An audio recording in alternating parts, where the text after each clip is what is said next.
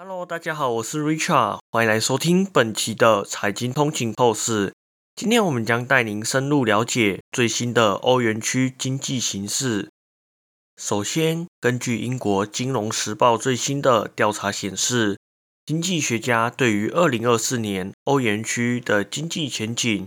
较为保守的态度。调查结果指出，有近三分之二的经济学家认为欧元区已经陷入衰退。GDP 连续两季呈现微缩的趋势，多数经济学家预测，欧元区目前的经济微缩将是短而浅，预计在二零二四年第一季度重新启动轻微的增长。然而，未来的一年的增长面临的高利率、能源市场动荡以及地缘政治不稳定等风险，这些因素可能会进一步拖慢经济增长。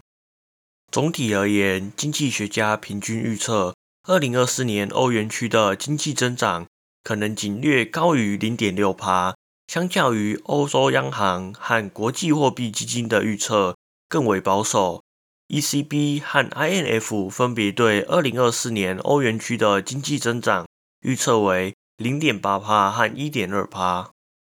然而，我们也要关注地缘政治的风险对经济的潜在影响。一些经济学家指出，若是川普再次当选美国总统，或是乌克兰在与俄罗斯的冲突中失利，这可能进一步拖慢欧元区的经济增长。Baron Baber 的经济学家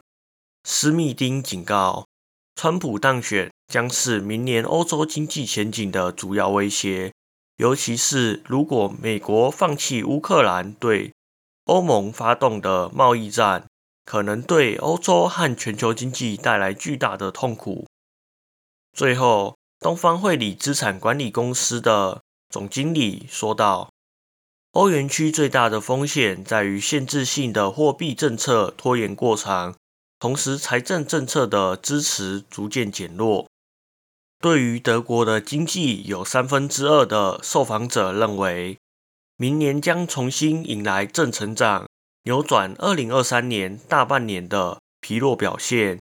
然而，德意志银行首席欧洲经济学家沃尔却对此提出异议。他认为，德国的财政政策可能大幅的缩紧，